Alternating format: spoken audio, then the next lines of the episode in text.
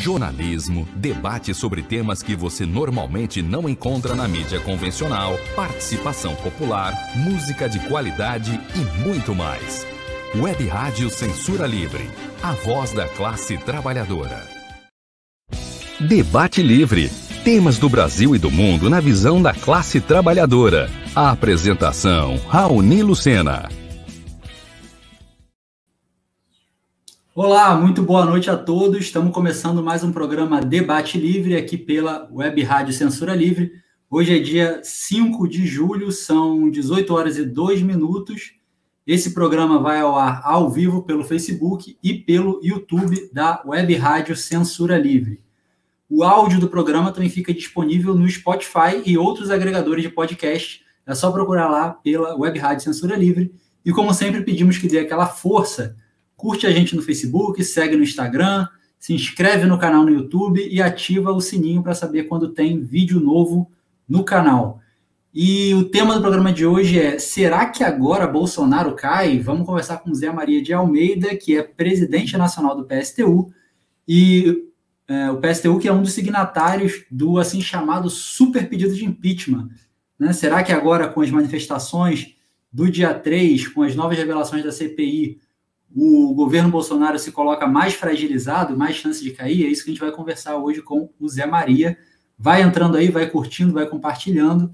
É, lembrando que a Web Rádio precisa da sua ajuda para se manter. Se você quiser contribuir com a nossa emissora, você pode transferir ou depositar qualquer valor na nossa conta, que está disponível aqui na descrição é, desse, desse vídeo ou desse áudio, se estiver acompanhando pelo, pelos podcasts ou use a plataforma Apoia-se, né? O link ali da plataforma Apoia-se, onde a gente tem uma vaquinha virtual permanente, também está aqui na descrição. É, os dados para o depósito, o endereço do Apoia-se na descrição. Vamos chamar aqui o Zé Maria para conversar com a gente. Muito boa noite, Zé Maria, tudo bem? Boa noite, Raoni. Boa noite aos ouvintes aí da, do Debate Livre. É, Zé, esses vários atos acontecendo, uma sequência praticamente, né? É, eram dois atos no mês passado e o outro agora no dia 3, junto com as novas revelações da CPI, cada vez mais cabeluda, uma mais cabeluda que a outra, né? Essa história agora de que cobrando uh, uma propina, um dólar, 1,50 de dólares por dose de vacina, enfim, uma coisa mais absurda que a outra sendo revelada. Você acha que o, Bolson, o governo Bolsonaro fica cada vez mais fragilizado, cada vez mais perto da possível queda do governo Bolsonaro? Então, Raoni, eu, eu não tenho dúvida de que esse processo de mobilizações, da retomada das ruas, ele é muito importante nesse momento. Veja que nós vimos num processo de aumento do desgaste do governo junto à população, de aumento do isolamento dele na superestrutura política do país, o desgaste, um aprofundamento da crise política. As denúncias da CPI são é, bastante fortes.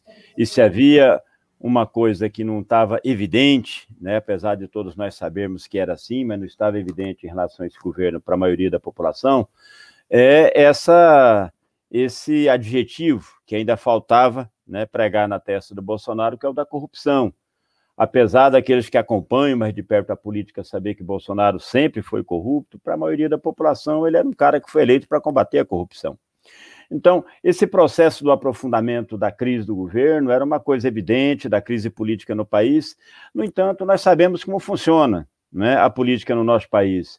Se não houver uma ampla mobilização popular, o povo não for de fato para as ruas, é muito difícil que essas instituições lá em Brasília, o Congresso Nacional, mesmo o Supremo Tribunal Federal, tomem qualquer decisão que favoreça, de fato, que atenda, de fato, os interesses da classe trabalhadora.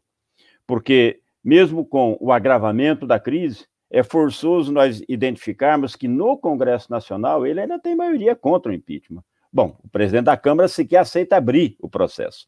O que que reflete isso? Reflete que o grande empresariado do país, mesmo se deslocando, se afastando de Bolsonaro, passando para a oposição ao Bolsonaro, pela bagunça que ele fez com as vacinas, tudo isso, o grande empresariado segue dando sustentação ainda ao seu governo no Congresso Nacional. porque está perfeitamente de acordo com o programa econômico do Paulo Guedes e quer que esse programa siga sendo aplicado. Então, a explicação para essa contradição entre o desgaste na população, o tamanho da crise política, a gravidade das denúncias e a inatividade do Congresso Nacional, do presidente da Câmara, em abrir um processo de impeachment contra o presidente, é a opinião do grande empresariado. Então, para mudar isso, é fundamental o processo de mobilização popular, é o elemento na conjuntura que faltava nesses últimos meses e que começa a ser superado neste momento. Essa falta começa a ser superada. Nós estamos diante de manifestações bastante amplas, muito importantes, que já se repetem pela terceira vez. Nós temos agora o dia 24 de julho, vamos dar mais um passo nesse sentido.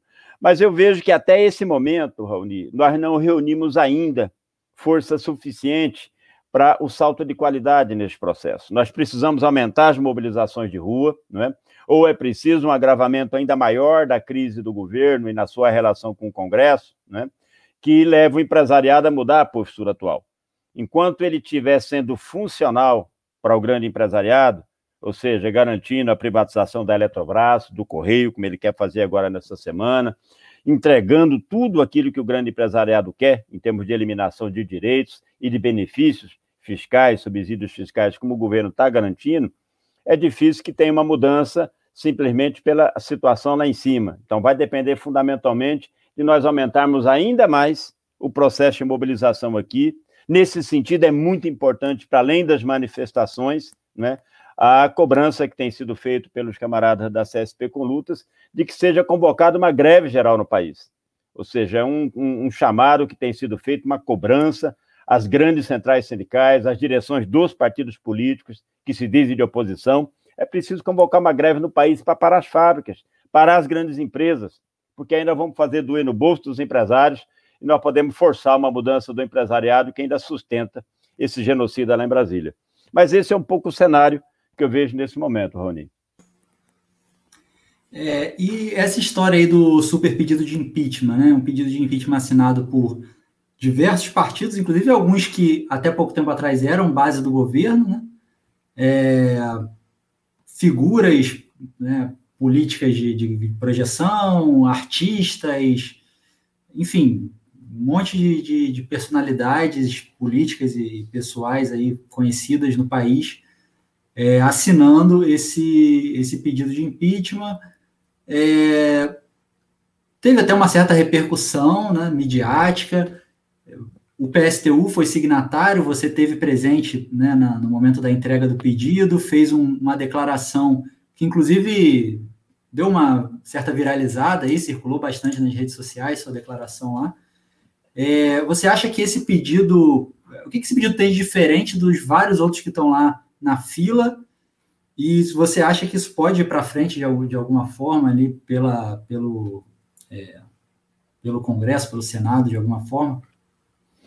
Eu, eu, acho que esse super pedido de impeachment ele é a expressão justamente desse agravamento da crise, do maior isolamento do governo, que eu me referia na minha fala aqui anterior. Veja, ele reuniu praticamente todos os pedidos que haviam sido dados entrada até então, são quase 120 pedidos.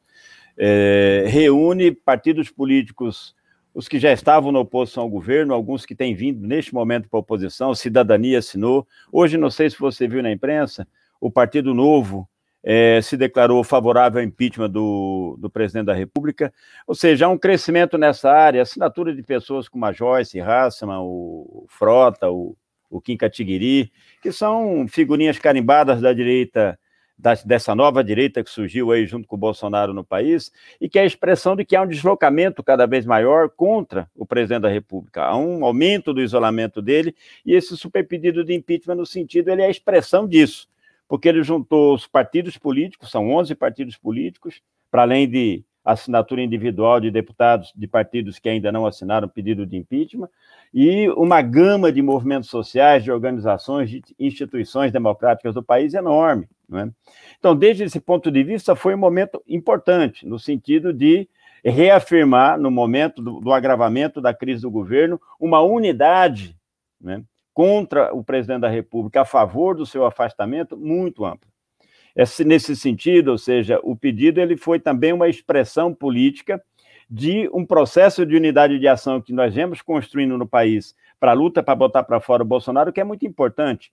Uma expressão dessa unidade de ação, ela se dá nas manifestações de rua, a outra na apresentação desse pedido de impeachment. E nessa luta para botar para fora o presidente da República, é muito importante a unidade o mais ampla que for possível, porque quanto mais ampla, mais força ela tem para buscar atingir o seu objetivo. Agora, como eu disse, ele pode ir para frente? Pode, se nós tivermos um salto de qualidade nesse processo de mobilização que nós estamos construindo no país neste momento. É preciso crescer a mobilização, aumentar a pressão, convocar uma greve geral no país. Isso pode levar a que, de fato, ande o processo no Congresso Nacional, ou, por outro lado, se há um, um salto no agravamento da crise e que force uma mudança da opinião, da posição atual do grande empresariado, e esse deixe de lhe dar sustentação no Congresso. Então, foi um momento importante da luta, ainda que, como eu disse, nós temos que aumentar a pressão, temos que aumentar o processo de mobilização contra o governo, que, em última instância, vem para nosso favor,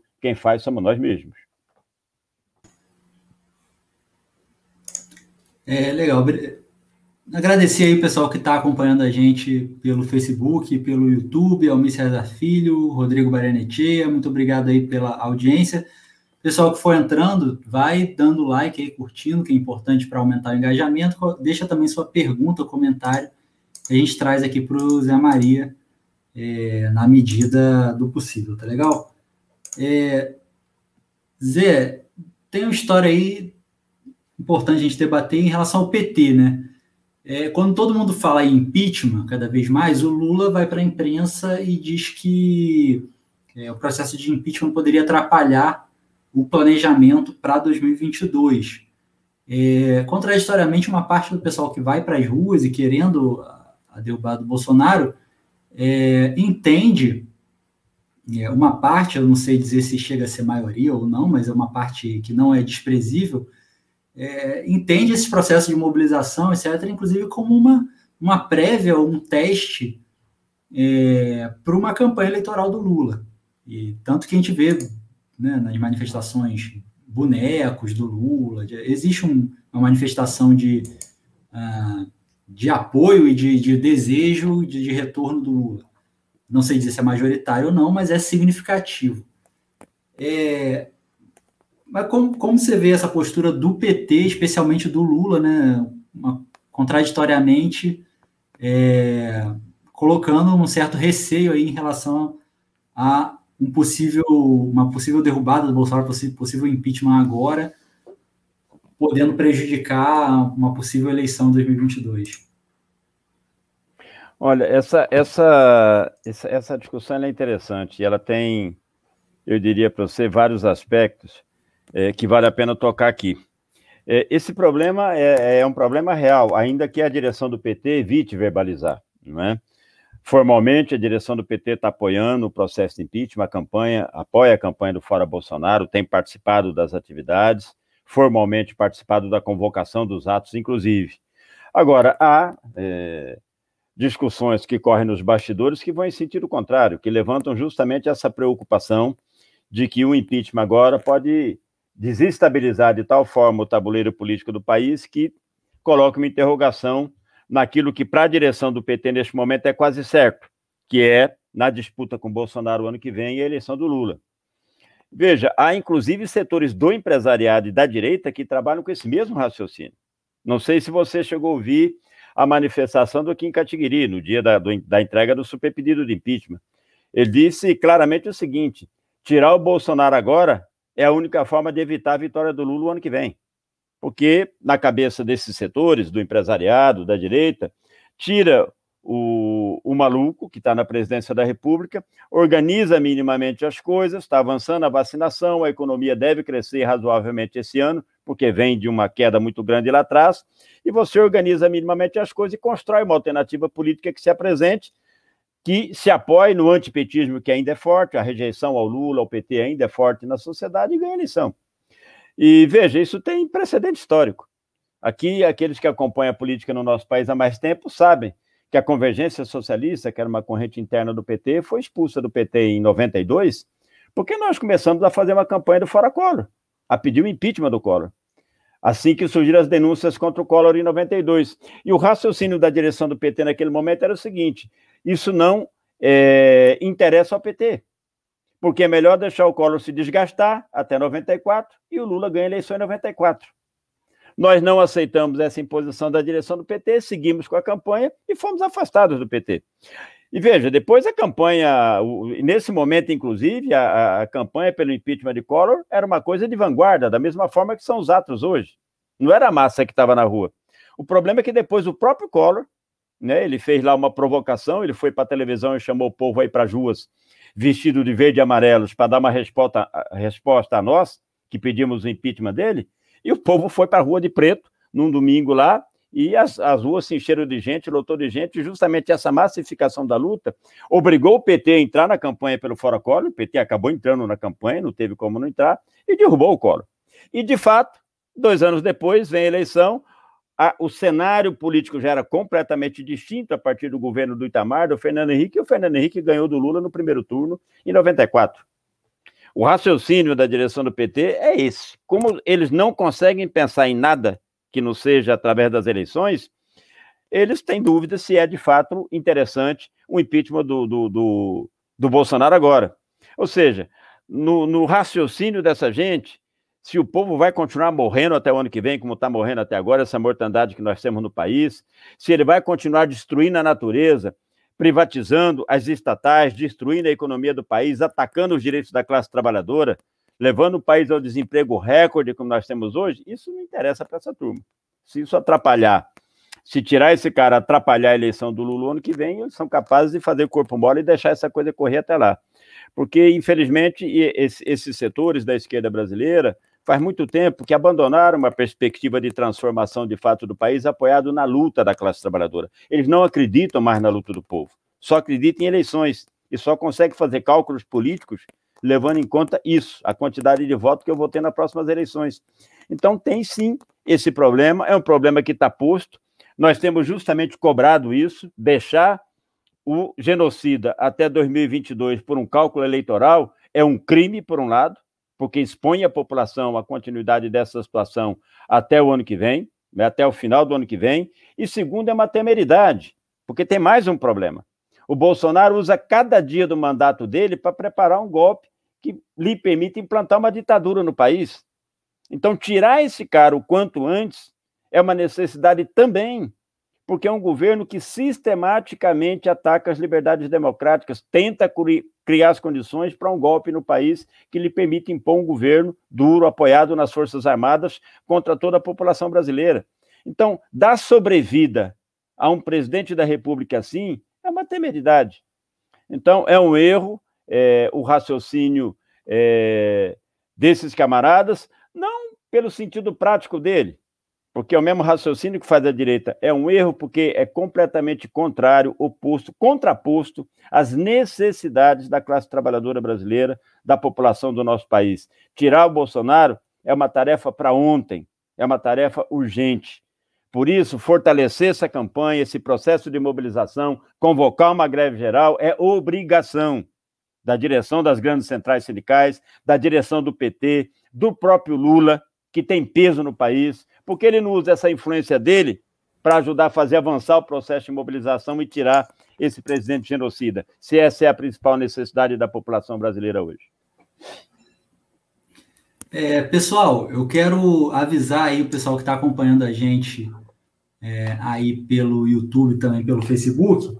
A gente teve um pequeno probleminha aqui é, na hora de iniciar o, a nossa live. A gente começou. É, bom, tem um programa que a gente usa aqui para fazer as, as transmissões ao vivo e cada programa tem a sua pasta, né? E por um, um erro técnico aqui, a gente começou é, pela pasta do programa Economia é Fácil, né? Apresentado pelo Almir Cesar Filho que é só na quinta-feira. É, então, peço desculpas aí por esse erro. Vocês provavelmente estavam é, vendo aí o programa Economia Fácil e entrou o nosso programa aqui. E quem estava esperando lá no link do nosso programa não está encontrando. É, então, a gente vai deixar os avisos aí onde tem que deixar, tá? programa Economia Fácil vai ao ar com o Almir Cesar Filho na próxima quinta-feira. É, aqui é o programa Debate Livre, tá? Apresentado pelo Raoni Lucena. O tema é Será que agora Bolsonaro cai? Estamos conversando com Zé Maria de Almeida. Pedimos desculpas por essa confusão, mas está tudo certo, tá? O Almir Cesar Filho segue com o programa Economia Fácil na quinta-feira. É, pedimos desculpa mais uma vez por essa por esse erro aí. E agradecer o pessoal que está aqui na audiência, o Luiz Bissa, Cristiano Oliveira, Antônio de Pada Figueiredo, é, Lohan também, Lohan Neves também comenta aqui na, pelo YouTube. É, bom, o Lohan faz um comentário aqui, boa tarde, vamos acompanhar essa importante entrevista. É, também fala a Vera Lúcia também menciona esse momento histórico que o PT foi contra o impeachment do Collor. É, Noel Liz também dá as saudações aí. Obrigado, pessoal, pela audiência. Vai deixando aí seu comentário, sua pergunta, que a gente traz aqui para o Zé Maria é, comentar também, tá? É, Zé, em relação à CPI. Bom, a CPI tem gerado é, dois efeitos, né? Primeiro, ah, aqui, o Rodrigo está avisando que está mandando os links corrigidos. Obrigado aí, Rodrigo Bernetti, nosso também jornalista, também apoiador aqui da Web Rádio. É, a história do, do, da CPI, né? A CPI, por um lado, está gerando muitos, muitos memes, muitas coisas engraçadas aí que estão repercutindo nas, nas, redes sociais. É, não faça isso, deputado, já virou um meme aqui na, pessoal usando bastante. É, mas qual a sua leitura da CPI de fato? Parece que é, há de fato uma busca ali de elementos legais, técnicos, para uma possível cassação da, da chapa ou do mandato, possível presidente de impeachment, é, ou de encontrar de fato responsáveis pela, pelo caos que a gente está vivendo aí em relação à pandemia, Uh, ou muitas vezes me parece, Zé, que a CPI é, tem essa roupagem, mas de fato está construindo quase que uma pré-campanha é, eleitoral contra o Bolsonaro ali, né? Então, você acha que de fato a CPI tem ali um processo de investigação para buscar elementos para um, um processo legal de impeachment ou outra medida qualquer, ou é um, um jogo político ali, no sentido de desgastar o governo para conseguir alguma, alguma vantagem na, na, na negociação parlamentar, algo do tipo. Eu acho que é um pouco de tudo isso aí, Rony. É, eu acho que a CPI, a resultante dela, as denúncias que surgem ali, é positivo para o país porque ajuda é, desnudar o, a verdadeira natureza do governo que nós temos no país é, e contribui nesse processo de isolamento do Bolsonaro. Agora veja, é, por que, que é também pré-campanha eleitoral, por que, que é também um processo de negociação no toma lá da cá, dentro do Congresso, na relação com o governo? Porque cá para nós, é, gente, todo mundo que tem um mínimo de informação sobre o cenário político do país sabe que não é necessário uma CPI para investigar, para descobrir quais são os crimes do Bolsonaro. Basta ler os jornais, basta ver os noticiários de TV esse homem comete um ou dois crimes eh, que poderiam levar, deveriam levar, pelas leis do país, à cassação do seu mandato todo dia. Então, não é necessário uma CPI, uma grande investigação, um trabalho investigativo exaustivo para ver se tem algum crime na atuação desse genocida. Né? É, aquele estudo que foi feito pela Faculdade de Saúde Pública aqui de São Paulo, pelo Conectas, é, listou centenas de medidas e de omissões do governo que geraram essa resultante que nós estamos vendo é, da pandemia no nosso país. Nós, evidentemente, a doença é grave, o vírus é grave, agora, o problema é que é, a quantidade de mortos que nós temos no Brasil tem a ver com outra coisa, tem a ver com a associação entre o vírus e o presidente da República. Não houve maior aliado do vírus até agora do que o presidente da República. Se você olhar a quantidade de mortes por milhão, é, na maioria, média no mundo, na maioria dos países, a quantidade de mortes por milhão no Brasil, é um espanto a diferença. O Brasil vai estar tá muito à frente do, da média mundial e do restante dos países. Por quê? porque houve uma prática, uma, uma ação deliberada, pensada por parte do governo para agravar a situação da pandemia e, pior, junto com isso, e se aproveitando disso, o governo desencadeou uma ofensiva contra os direitos da classe trabalhadora, os interesses da população em geral, que, olha, gente, não tem limite. O governo se aproveita dessa situação criada para a pandemia para autorizar a reduzir salário, para eliminar direitos dos trabalhadores, né? Para reafirmar aquilo que ele disse com a maior disfarçatez, que a pessoa tem que escolher se quer emprego ou se quer direito. Se quer emprego, não pode ter direito. Ou seja, é um tipo de, de raciocínio de uma pessoa que não tem absolutamente nenhum compromisso com a classe trabalhadora ou com a população brasileira. O compromisso dele na pandemia foi com o vírus e na crise econômica foi com dar a garantia do lucro dos bancos e das grandes empresas deixou a pequena e microempresa ir à falência, são centenas de milhares de empresas que deixou à falência por falta de apoio do Estado, sem falar no que fez com a parcela mais pobre da população, que perdeu sua fonte de renda agora na pandemia, né? que ele fez para poder começar a pagar os 600 reais, foi uma luta nesse país, e depois assim que pôde, cortou. E agora voltou a pagar para menos gente 150, 200 reais, como se as pessoas pudessem viver com isso. Nós temos hoje, num dos países mais ricos do mundo, 20 milhões de pessoas passando fome e metade da população vivendo em insegurança alimentar. Isso não é resultado de falta de é, recursos do país. O Brasil é muito rico. Né? Isso, o, o, o, a gravidade da pandemia junto à população, a infecção e, a, e as mortes que causou, não é por falta de condições de defender a saúde da população porque o governo conscientemente atua em sentido oposto àquilo que são as necessidades e os interesses da população. Então, isso, esses dados estão. Não era necessário todo esse circo para chegar à conclusão que o Bolsonaro é um criminoso. Agora, é, a razão disso é aquela, é, é aquela mesmo que eu já tinha dito lá atrás, né? não foi tomada nenhuma medida concreta no Congresso Nacional até agora, porque o Congresso Nacional tampouco funciona em função dos interesses e necessidades da população ele funciona em função dos interesses e necessidades do grande empresariado, que financia aqueles políticos e os partidos deles, né? E porque eles querem também utilizar toda essa discussão para negociar, sim, emendas parlamentares, cargos no governo, essa turma é assim. Agora, CPI, eles mesmos dizem, e ainda mais durante uma crise política como nós vivemos no país, todo mundo sabe como começa, não sabe como termina. Isso tudo que eu disse aqui não quer dizer que a CPI não vai resultar no impeachment, pode ser que resulte no impeachment, porque pode ser justamente que ela se combine com processos e eles percam o controle da situação, se há uma massificação na, na mobilização de rua, por exemplo, né? ou que o governo perca a funcionalidade para o grande empresariado. E a partir daí muda o humor, né? a opinião do presidente da Câmara e bota um, um processo desse de impeachment para andar e dos próprios deputados do chamado Centrão, que hoje dão sustentação ao governo. Legal. Pessoal, lembrando aí que a Web Rádio Censura Livre é uma emissora sem fins lucrativos, precisa da sua ajuda para se manter. Se quiser contribuir com a gente, você pode depositar na nossa conta, o link está aí é, na descrição, qualquer valor, qualquer quantia, tá?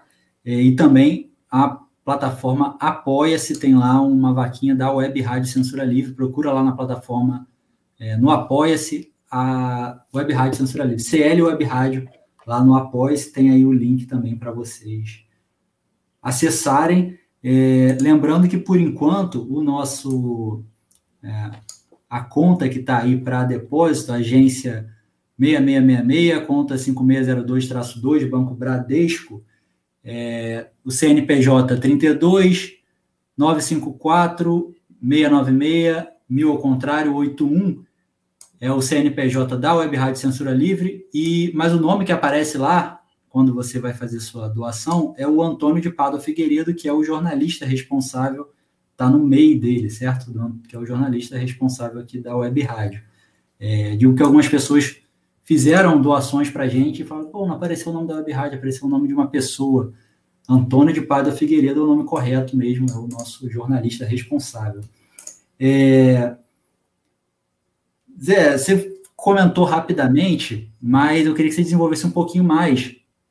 Qual o papel que vem cumprindo aí as direções das centrais sindicais? É, foi formado um comitê nacional fora Bolsonaro. É, qual, qual o papel que vem cumprindo essas, essas organizações?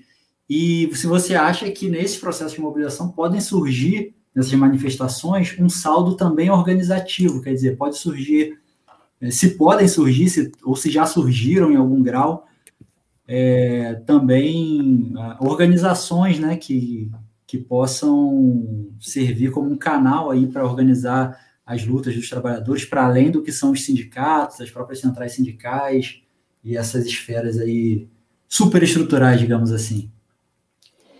Então, Rony, esse é um tema importante. Eu, eu disse a você ainda agora há pouco, não na pergunta anterior, mas na, na que foi feita antes, de que o, o super impeachment, ou seja, esse, esse problema da unidade de ação, ele é muito importante neste momento, porque ele expressa justamente essa unidade ampla de todos os setores que estão contra o governo para poder tirá-lo. No entanto, seja para a classe trabalhadora, esse, essa é a tarefa mais urgente, digamos assim, mais importante no momento, mas ela não é a única. Nós, como classe trabalhadora, juventude brasileira, precisa pensar o que, que nós queremos no lugar do que está aí para governar o nosso país.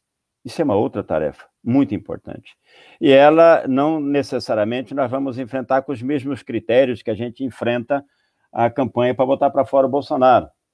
Esse, esse critério da unidade ampla, né, que nós construímos agora para poder fortalecer a luta para botar para fora o governo, não pode ser aplicado na tarefa de construir uma alternativa política para governar o país que atenda aos interesses da classe trabalhadora e da juventude brasileira.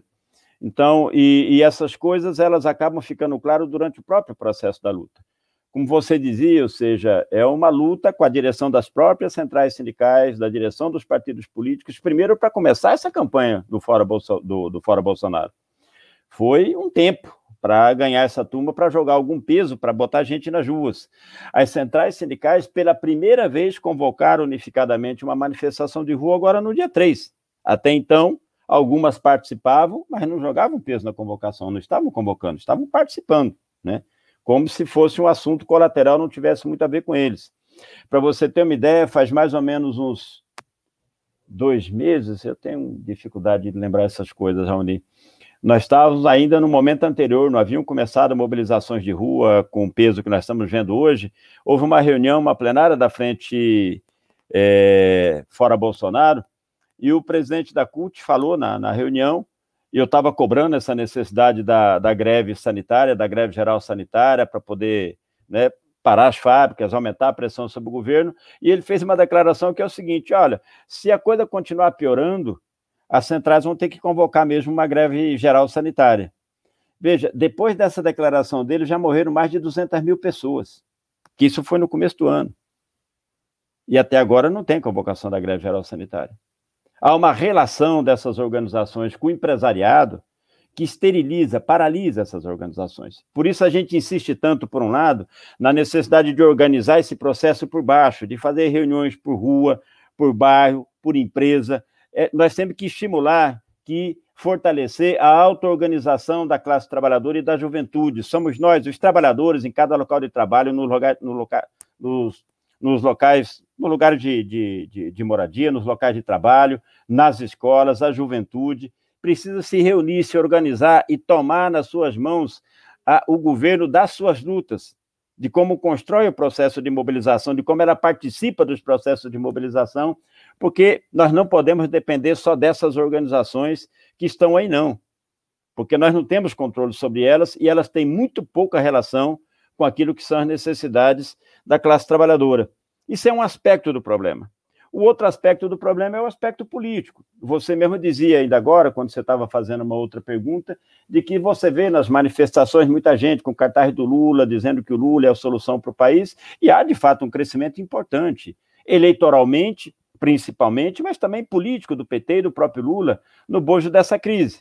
Nesse sentido, o efeito comparação com o Bolsonaro reabilita, aos olhos de muita gente, o PT, apesar das tragédias que foram os governos do PT também no nosso país. Não é? Então, nisso se apoia essa narrativa do, do, da direção do PT, do próprio Lula, de se apresentar como alternativa para governar o país, né? para que volte a prevalecer o interesse dos pobres, a defesa dos pobres e o interesse da população brasileira.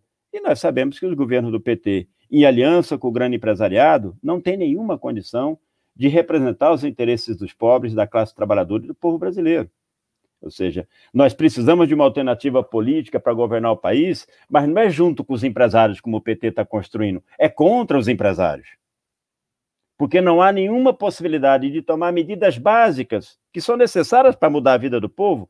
Por exemplo, anular a reforma da Previdência, anular a reforma trabalhista, reestatizar as empresas que foram privatizadas, metade da Petrobras que já está é, privatizada, Embraer e outras empresas, parar de pagar a dívida pública para os bancos, para que tenha dinheiro para a saúde, para a educação, para a moradia, para o saneamento básico, fazer a reforma agrária, enfrentar os interesses do agronegócio que nós temos no país. São medidas pequenas, básicas. Garantir que todo trabalhador desse país tenha direito, por exemplo, acabar com essa uberização, a precarização do trabalho. Um governo de Lula, junto com o grande empresariado, vai tomar alguma dessas medidas? Todas essas medidas batem de frente com os interesses das grandes empresas, dos bancos. Então, um governo desse tipo, que o, o PT e o Lula estão tá tentando construir, ou seja, a aliança que ele está buscando construir com o grande empresariado, com os banqueiros, com os políticos corruptos de sempre, que são os representantes políticos do grande empresariado, né? Se fala tanto em golpe, golpe, golpe, golpe, mas estão atrás dos mesmos caras que votaram impeachment da Dilma, né? Um governo assim não é a alternativa que vai mudar o país. Há muita gente iludida, e eu até e eu compreendo, ou seja, que haja uma parte grande da classe trabalhadora, da juventude especialmente, que não viveu a experiência com os governos do PT, que acredite que essa possa ser uma alternativa, eu compreendo isso. Mas o papel da esquerda, especialmente dos socialistas, dos revolucionários neste país, é tratar de apontar uma alternativa de classe, né, socialista a tudo isso. Por que de classe socialista? Porque se trata de garantir o atendimento dos interesses da classe trabalhadora. E os nossos interesses são contrapostos aos interesses dos patrões. Então, a alternativa, em primeiro lugar, precisa se pautar pela independência de classe. Nós temos que organizar a nossa classe para lutar pelos nossos interesses contra aqueles que controlam a nossa sociedade, que são os grandes empresários e os banqueiros, e controlando a nossa sociedade, impõem essa vida de violência, de pobreza, de desemprego, de miséria, que a gente é obrigado a suportar todos os dias. Então, em primeiro lugar, isso, o critério de independência de classe. Segundo, socialista. Por quê? Porque a única forma de assegurar que um país rico como o Brasil é, assegure condições dignas de vida para sua população, é fazer com que os recursos que o país tem, os recursos naturais, e o Brasil é extremamente rico nessa, nessa questão, fazer com que a riqueza produzida pelo trabalho do povo, que também é enorme né, no nosso país, esteja tudo isso a serviço de atender a necessidade da população. E a única forma de fazer com que isso ocorra é a gente acabar com o critério da propriedade privada, da grande propriedade que é a base de funcionamento do capitalismo, e avançarmos para a construção de uma outra sociedade, uma sociedade socialista, onde as terras, as fábricas, os bancos têm que ser propriedade coletiva da população, porque toda essa riqueza é fruto do trabalho coletivo da população. É preciso trazer de volta para a população aquilo que é dela e que foi roubada pelos banqueiros e pelos grandes empresários. E aí sim, o Brasil tem condições de garantir condições dignas de vida para o seu povo. Então, desde esse ponto de vista, é, a, se a tarefa mais emergencial, mais urgente é botar para fora o Bolsonaro, isso não pode, não exime a esquerda brasileira, especialmente a esquerda socialista, que se reivindica da luta pela revolução, pelo socialismo, né? Isso não nos exime da tarefa de construir desde já uma alternativa socialista e revolucionária para o país, para governar o Brasil, que possa fazer avançar a organização da classe trabalhadora brasileira, da juventude brasileira e o processo de organização e de luta do nosso povo, para que a gente trate de criar as condições para, num processo de levante, de revolução no nosso país, a gente possa transformar essa revolta, esse descontentamento que é latente na população brasileira, num amplo processo de mobilização, numa revolução que coloque no governo do país a classe operária, o povo pobre, os trabalhadores, através das suas organizações. Porque só dessa forma vai ser possível realizar as transformações, as mudanças na estrutura econômica, social e política do país, de maneira a que o que o país produz de riqueza e tem de recursos seja utilizado para garantir vida digna para aquelas pessoas que trabalham, né? para acabar com toda essa violência que está aí contra o povo, contra a discriminação, o racismo, o machismo, a LGBTI-fobia, ou seja, a xenofobia, a agressão aos povos indígenas, essa, a, a mudança de fato do país para mudar a vida do povo depende de acabar com o capitalismo, depende da classe trabalhadora desse país assumir o controle do poder político no Brasil. Esse, em última instância, é o objetivo mais importante e estratégico que nós devemos perseguir, desde agora. Não está colocada ali na esquina a possibilidade de uma revolução, mas para que ela possa acontecer no futuro, nós temos que trabalhar a construção dela, a preparação dela desde agora. Bom, para você que está acompanhando a gente, lembrando que você pode contribuir com a nossa web rádio pela plataforma Apoia-se, tá? O link aqui na descrição. É só procurar lá na plataforma Apoia-se pela web rádio Censura Livre. É, tá lá, o link é CL Web Rádio lá na plataforma Apoia-se, tá bom? É, Alexandre Florentino também participando, dizendo que é importante dizer a verdade à classe trabalhadora é, mesmo que isso não atenda aos interesses imediatos dela, numa alternativa por meio do governo de conciliação de classes. Marco Vanzin desejando um ótimo programa. É, obrigado, pessoal, pela audiência. É, só para explicar mais uma vez, pessoal, porque a gente sabe que a audiência, ela, é, nem todo mundo acompanhou o programa desde o início, tem muita gente chegando agora.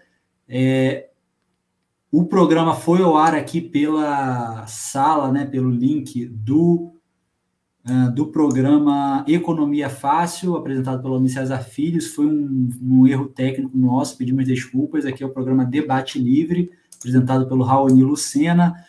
Todas as terças-feiras, das 18 às 19 horas, o programa Debate Livre segue indo ao ar às quintas-feiras, tá bom? É, pedimos desculpas por, por isso, já botamos o link lá na, uh, onde deveria estar indo ao ar o, o, nosso programa Debate Livres.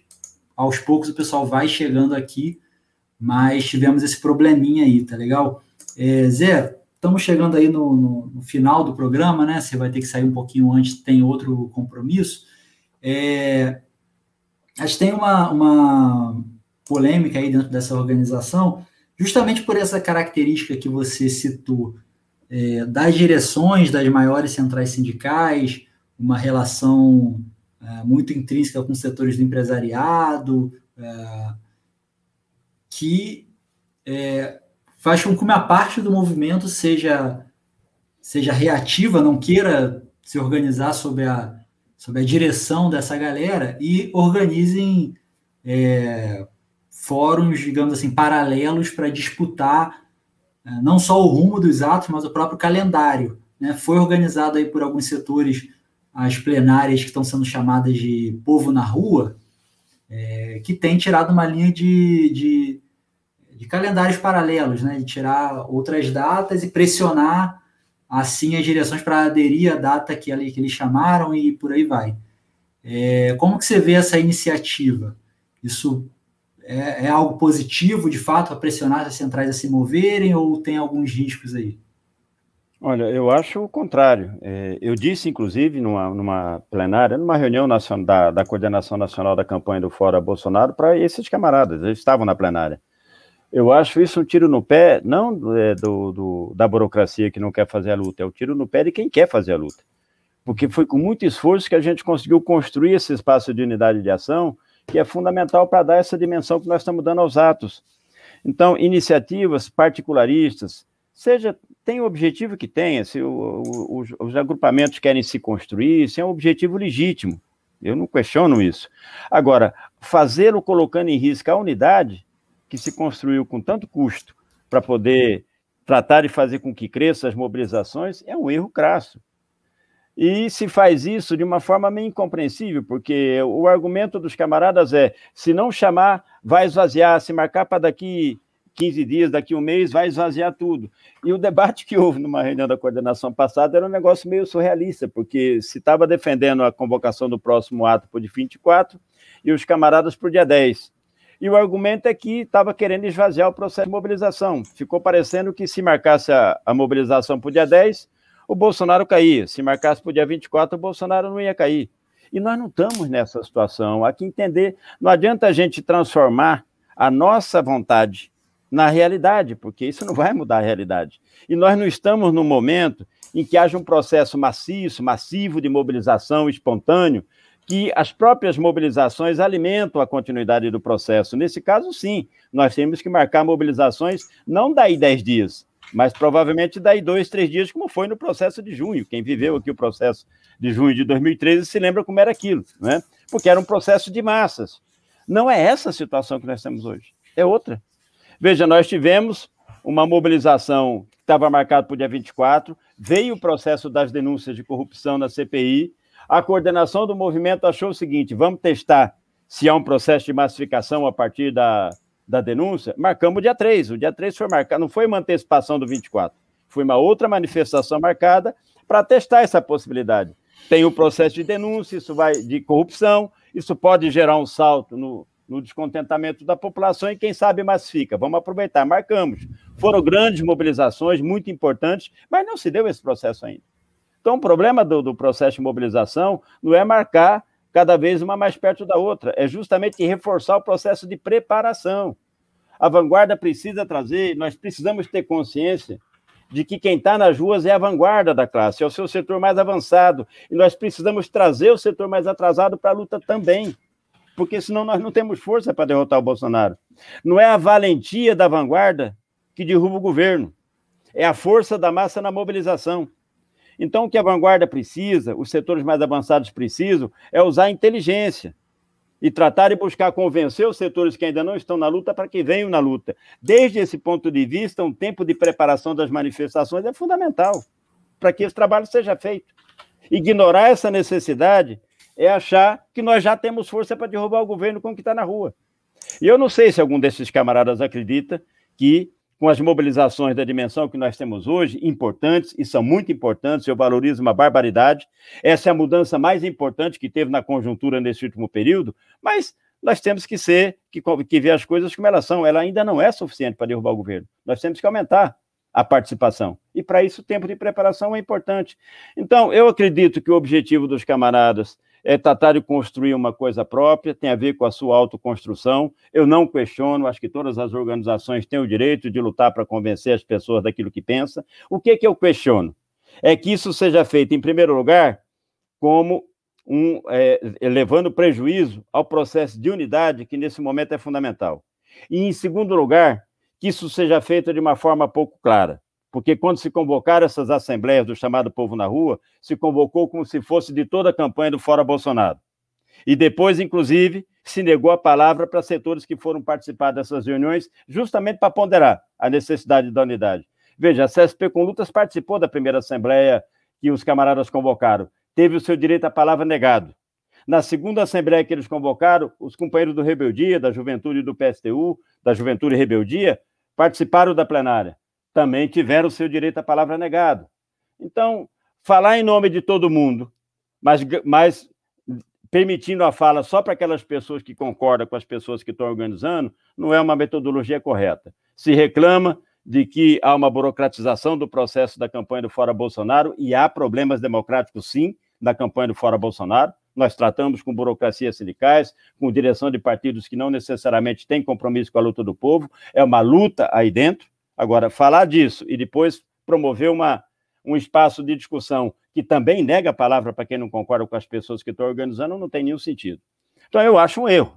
Um erro, claro, é um erro que afeta o problema da unidade, da construção da unidade do movimento, e é um erro porque leva a, a, a, ao engano pessoas que acreditam que esses espaços são os espaços da campanha do Fora Bolsonaro, porque nunca foi esclarecido até agora pelos camaradas que quem está convocando é essa, aquela e aquela outra corrente, e não o conjunto do movimento. Essa, essa transparência eu acho fundamental. Insisto, Todo mundo tem o direito de fazer suas reuniões, de lutar pelas suas ideias, de buscar convencer a pessoa das suas ideias, mas é preciso fazê-lo de forma clara, transparente, né? não esconder das pessoas com quem está discutindo quem exatamente são aqueles que estão promovendo aquela atividade, e não adianta reclamar de falta de democracia de um lado e praticar a mesma falta de democracia nos eventos que, que promove, que é o que aconteceu, infelizmente, nas duas assembleias desse povo na rua que houve até agora. Zé, muito obrigado aí pela sua disponibilidade, né? Estamos já no horário aqui para encerrar o nosso programa. Obrigado mais uma vez pela sua disponibilidade. Sabemos que a tua agenda é cheia mas esperamos contar aí com a sua participação em outros programas e outros momentos aqui na nossa web rádio. Com certeza, Rony, vamos estar, estou sempre à disposição, é só a gente acertar o, o dia, os horários, que às vezes é, é, bate com outras coisas. Fora isso, estou à disposição. Queria eu agradecer você, aos companheiros e às companheiras que nos acompanharam aí no debate livre. Eu espero que a conversa tenha sido útil. E vamos à luta. Nós temos muita briga pela frente ainda para botar para fora Bolsonaro, Mourão e sua trupe de milicianos e para construir uma alternativa socialista e revolucionária para o nosso país, para a classe trabalhadora e a juventude brasileira. Abração, Rony. Até mais, cara. Beleza, um abraço. Pessoal, continua aí com a gente. É, tem muita gente chegando agora na transmissão. Quero lembrar, a gente tivemos um problema técnico aqui, né? O, a transmissão começou por um canal é, diferente, por um canal errado, por, um, por, uma falha técnica mesmo. Então, o link que está lá, né, da, do debate livre, na verdade, ele está lá parado e a gente acabou começando pelo link do Economia Fácil, é, que vai ao ar quinta, às quintas-feiras, às 20 horas, apresentado pelo Almir Cesar Filho, vai continuar a mesma coisa. É, e como a gente divulgou o link lá, no, no, o link correto lá, as pessoas estão aos poucos chegando, é, mas não se preocupa se você perdeu uma parte da entrevista, você pode voltar aí assistir a entrevista desde o princípio. A entrevista vai ficar disponível no YouTube, também no Spotify e demais agregadores de podcast, tá legal? É, e a gente, vocês perceberam que a gente não teve o nosso intervalo de apoio, né? A gente tradicionalmente tem o nosso intervalo de apoio e dessa vez é, não teve porque justamente o Zé Maria tinha um horário um pouco apertado. A gente preferiu aproveitar o máximo possível a presença do Zé então, vamos agora ao nosso intervalo de apoio. Já já a gente volta para é, conversar um pouquinho mais com vocês aqui no programa Debate Livre, tá legal? Debate Livre. Temas do Brasil e do mundo na visão da classe trabalhadora. A apresentação: Raoni Lucena.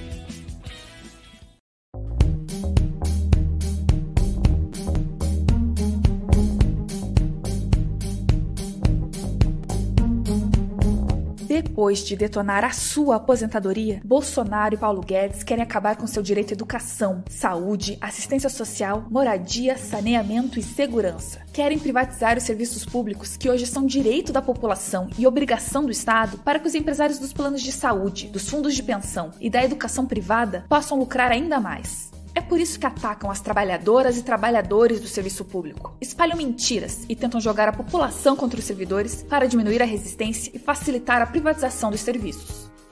Tramitam no Congresso Nacional pelo menos três propostas de mudança na Constituição Federal que atacam direitos dos servidores. Querem acabar com a garantia de reposição da inflação, congelar progressões, reduzir salários e acabar com o direito à estabilidade para demitir servidores concursados.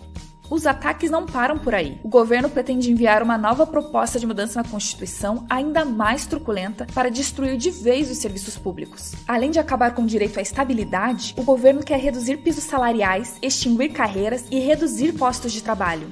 Se engana quem acha que isso é combater privilégios. A proposta do governo não atinge quem ganha os maiores salários, como a cúpula do Judiciário, do Ministério Público e das Forças Armadas. O arroxo, a redução de salário de jornada de trabalho, é principalmente para quem atende a população trabalhadora, nos hospitais, unidades básicas de saúde, nas escolas e creches.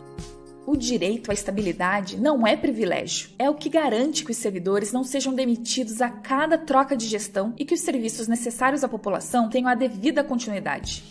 Os verdadeiros privilegiados de nosso país são os grandes empresários. Ao contrário dos demais brasileiros, eles não pagam imposto de renda e ainda são beneficiados com a aprovação de leis que perdoam a sonegação de impostos, que é um roubo do dinheiro público. Enquanto o governo retira direitos e exige cada vez mais sacrifícios dos trabalhadores, o número de empresários milionários cresceu no Brasil no ano passado.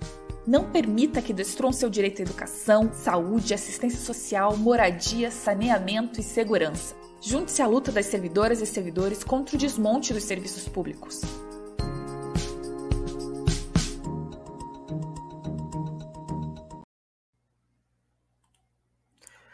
Sintonize a programação da Web Rádio Censura Livre pelo site www.clwebradio.com ou pelos aplicativos de rádio online para celular e tablet e também em Smart TV. Ouça ao vivo, mas também a exibição em horários alternativos, reprise e reapresentações. Acompanhe também a live ao vivo na página da Web Rádio Censura Livre, no Facebook ou pelo canal do YouTube. Não deixe de dar seu like e compartilhar com os amigos nas redes sociais. Assista ainda no Facebook e no YouTube as edições anteriores. Procure-nos no YouTube em youtube.com c censura livre e se inscreva no canal. Não deixe de clicar no sininho para receber as notificações de novos vídeos. Web Rádio Censura Livre, a voz da classe trabalhadora. Para manter o projeto da Web Rádio Censura Livre, buscamos apoio financeiro mensal ou doações regulares dos ouvintes, já que não temos anunciantes, não temos propagandas de empresa e não recebemos recursos de partidos e políticos. Seja um apoiador regular e ouça nosso agradecimento no ar durante a transmissão de nossos programas. Seu apoio é muito importante para nós. E os apoiadores recebem prestação de contas mensal. Temos uma vaquinha virtual permanente. Para apoiar, acesse aqui https dois pontos barra barra apoia.c barra CL Web Rádio. O nosso muito obrigado. Web Rádio Censura Livre, a voz da classe trabalhadora. Jornalismo, debate sobre temas que você normalmente não encontra na mídia convencional, participação popular, música de qualidade e muito mais. Web Rádio Censura Livre, a voz da classe trabalhadora. Debate Livre. Temas do Brasil e do mundo na visão da classe trabalhadora. A apresentação: Raoni Lucena. Olá, pessoal, estamos de volta. Então, obrigado aí, pessoal, que se manteve aí na nossa audiência. É, lembrando aí, para quem foi chegando ao longo do programa, que a gente teve um probleminha aí com o link né, do programa que foi ao ar. O programa foi ao ar por, uma, por um link diferente do que deveria ir. Ele foi pelo link do programa Economia Fácil, às quintas-feiras, com Almir César Filho, às 20 horas. É, mas a gente divulgou o link, o, o link correto lá, e aos poucos as pessoas foram chegando. É, Para você que perdeu parte da entrevista por conta desse probleminha, é, não tem problema, a entrevista está disponível é, na íntegra, vai ficar disponível no YouTube, no Facebook também, pelo Spotify e seus outros agregadores de podcast. É, Para você que está acompanhando ao vivo agora, você pode só voltar a barrinha um pouco e assistir desde o princípio. É, obrigado aí pela audiência, tá? O programa Debate Livre vai ficando por aqui. Queremos agradecer aos colegas que contribuem com a nossa emissora. A Web Rádio é uma a Web Rádio Censura Livre é uma emissora sem fins lucrativos que depende do apoio dos seus colaboradores para se manter. É, agradecer Antônio Felipe, o coletivo de coletivos, a Gelta Xavier, José Eduardo Peçanha, Marcelo Benites, é, Ana Irmano, Roberto Melo Duzi, Sandra Vargas, Simone Terra, Wendel Setúbal.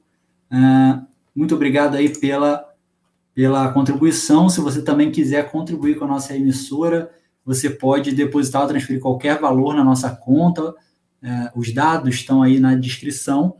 Também pela plataforma Apoia-se. Você pode procurar lá pela Web Rádio Censura Livre e também fazer a sua doação. Você pode programar já uma doação mensal também para ficar vários meses. Eu já fiz a minha, então todo mês, é, automaticamente, cadastrando lá no Apoia-se, já sai o valor que eu determinei. É, e todo mês eu tenho minha doação para a Web Censura Livre. Faça isso você também, tá? Aproveita, curta a gente no Facebook, segue no Instagram, se inscreve no nosso canal no YouTube, compartilha nossas lives.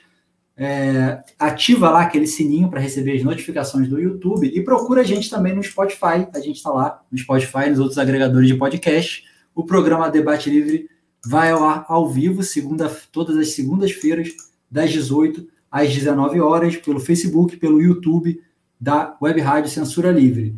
Se cuidem e até semana que vem.